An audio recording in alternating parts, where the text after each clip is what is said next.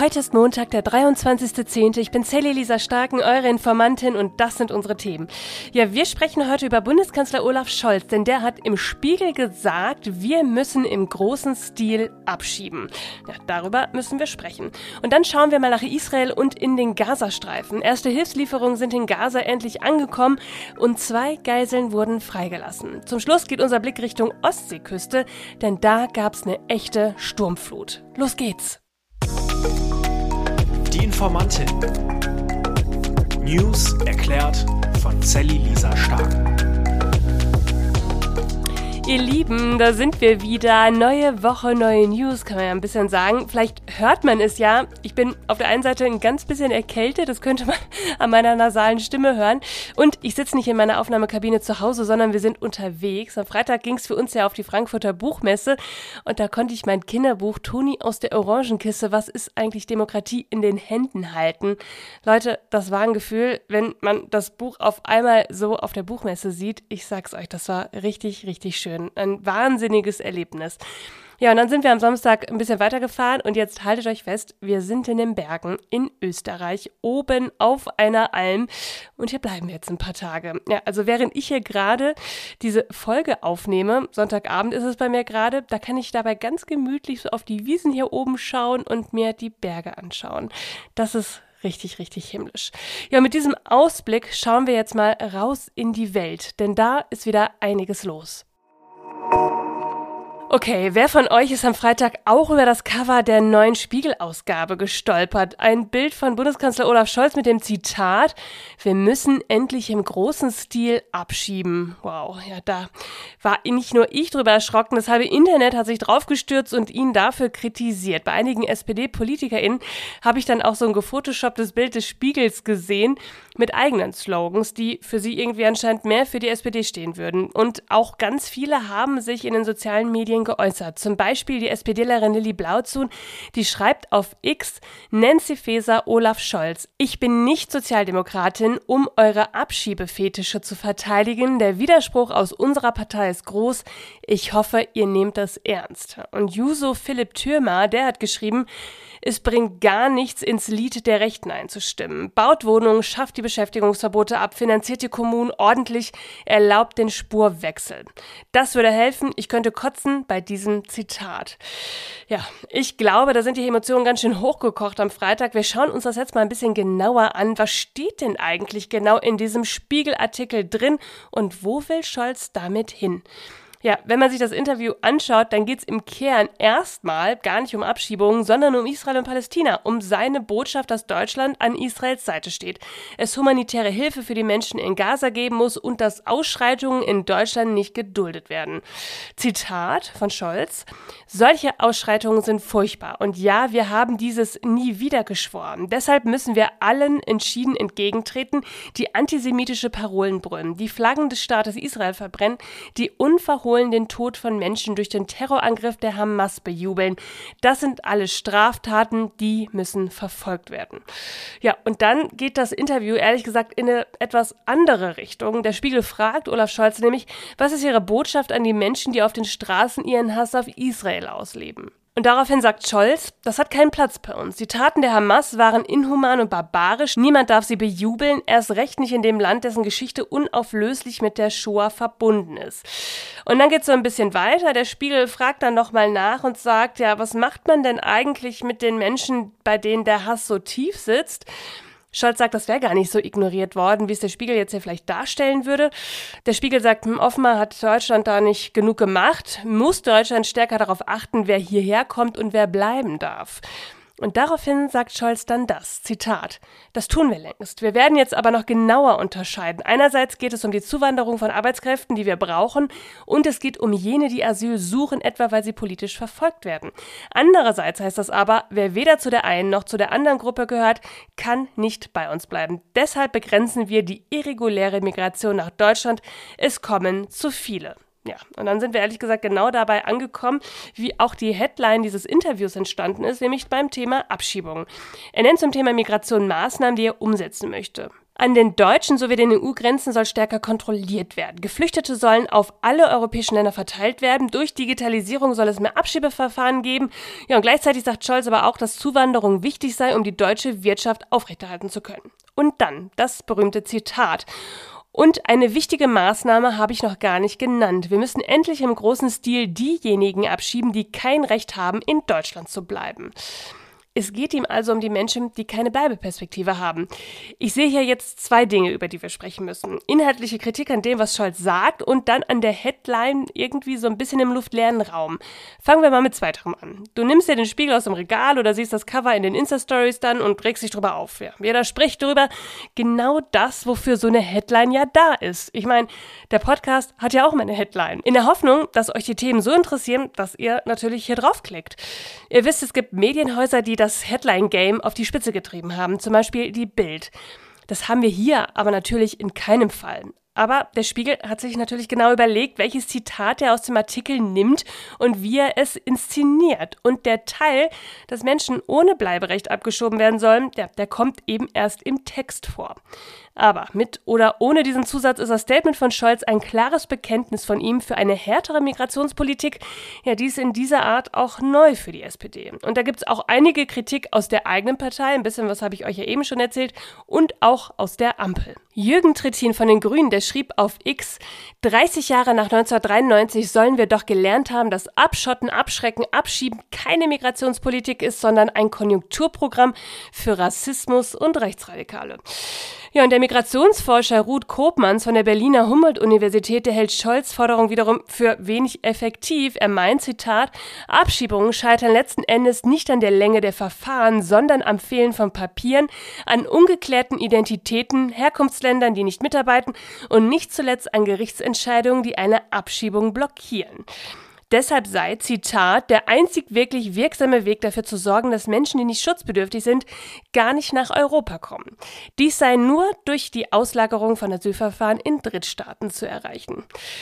Ihr merkt, diese Debatte ist wie immer eine total emotionale und das ist natürlich auch verständlich. Ein Kanzler, der solche Sätze sagt, das kann erschrecken. Ich möchte euch an dieser Stelle einfach nochmal an die Menschlichkeit, gerade in der Migrationsdebatte erinnern. Die Debatte um Migration in Deutschland, die kocht ja gerade regelmäßig hoch und jetzt wird sie auch noch mit dem Israel-Palästina-Krieg verbunden, was ich ehrlich gesagt wirklich schwierig finde. Denkt immer dran, es geht um Menschen. Und vielleicht kommt euch da ja auch noch ein Zitat in Erinnerung von dem Anrufer im Presseclub. Das hatten wir hier schon vor einigen Wochen und ich möchte es euch nochmal vorlesen. Erklären Sie mir den Unterschied zwischen Kriegsflüchtlingen, die aus der Ukraine fliehen und welchen, die aus Somalia oder Eritrea fliehen. Geht es da um die Hautfarbe oder geht es da um Kriegsflüchtlinge überhaupt? Und wollen Sie mir wirklich erzählen, wir können 300.000 in unserem Land nicht aufnehmen, wir können aber eine Million aus der Ukraine versorgen? Ich sage Ihnen was, man kann beide versorgen, wir sind nämlich ein reiches Land, der Reichtum ist nur falsch verteilt. Und jetzt kommt ein Update zu Israel und Palästina. Israel hat die Freilassung von zwei Geiseln der militant-islamistischen Hamas im Gazastreifen bestätigt. Ein Vertreter des israelischen Militärs habe die beiden Frauen am Freitag an der Grenze zum Gazastreifen empfangen dürfen. So hat es das Büro des Ministerpräsidenten Benjamin Netanyahu mitgeteilt. Die beiden Frauen waren US-Staatsbürgerinnen und sind nun auf dem Weg ja, nach Tel Aviv und dann wollen sie dort auch weiter zu ihren Familienangehörigen in die USA reisen. Die Hamas hat zuvor angegeben, zwei Geiseln mit US-Staatsbürgerschaft im Gazastreifen freigelassen zu haben. Und damit sind es jetzt die ersten beiden Geiseln, die freigekommen sind. Es handelt sich um eine Frau und ihre Tochter, die die Terroristen am 7. Oktober aus Israel entführt hatten. Ja, mehr als 200 Menschen sind immer noch verschleppt. Man weiß nichts über die Gesundheitszustände.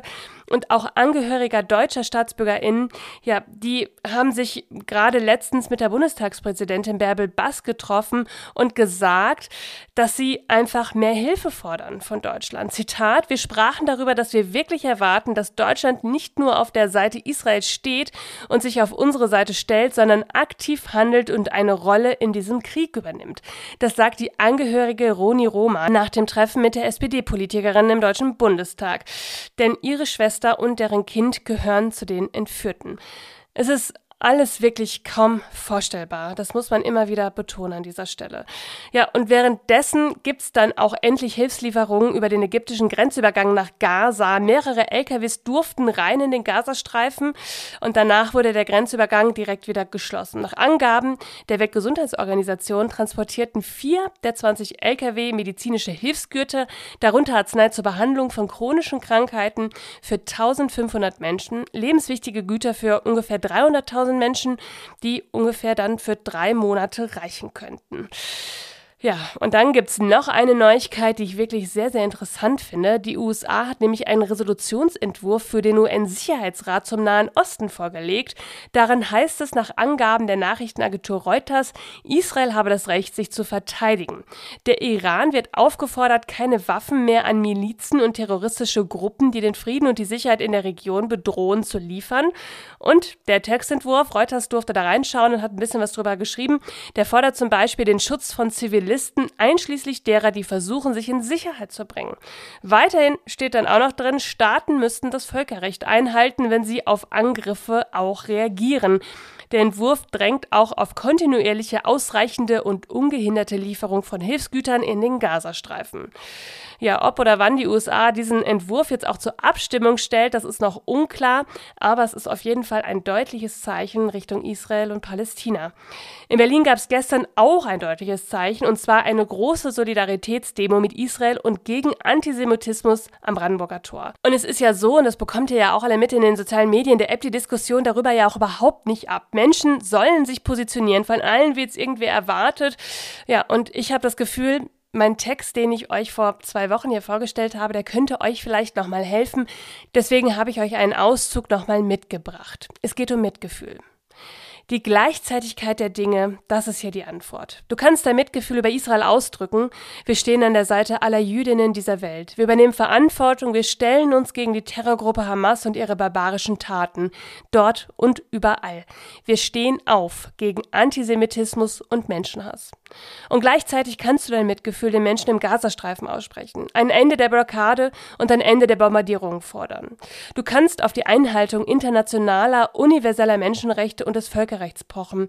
Du kannst dich gegen die Unterdrückung und die Ausbeutung positionieren, nur dann kann es Frieden und Sicherheit geben. Wenn du all das benennst, dann hast du einfach nur verstanden, dass Mitgefühl für mehrere Gruppen nebeneinander existieren kann und auch muss.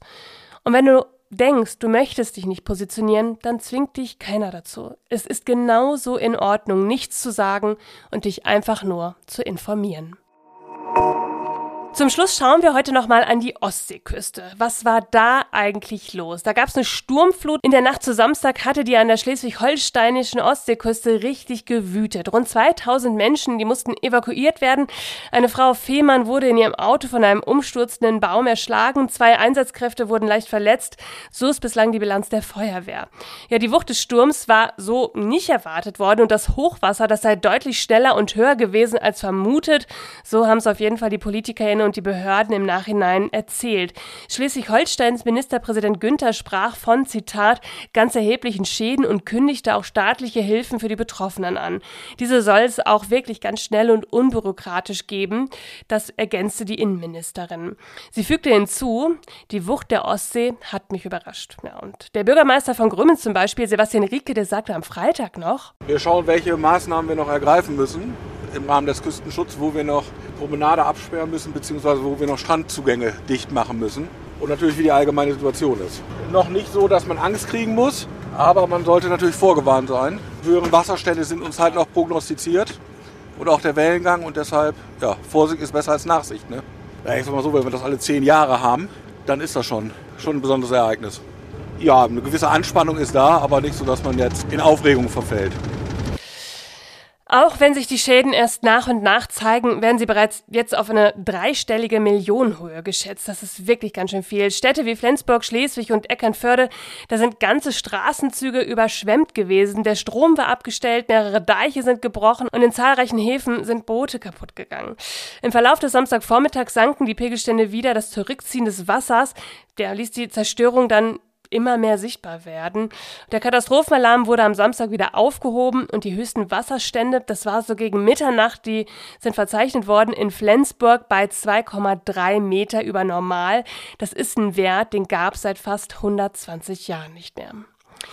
Ihr Lieben, nach diesen Nachrichten kann ich euch wieder nur sagen, egal wo ihr gerade seid, passt auf euch auf, auch emotional. Diese Zeiten sind nicht die einfachsten, aber wir sind hier auf jeden Fall füreinander da. Und das war's auch schon wieder für diesen Montag. Ihr findet wie immer alle Quellen und Informationen in den Shownotes. Informiert euch selbst, sprecht drüber, bildet euch eure eigene Meinung und schreibt mir, wenn ihr Fragen habt. Wir hören uns hier am Mittwoch wieder, denn irgendwas passiert ja immer. Bis dann! Die Informantin. News erklärt von Sally Lisa Stark.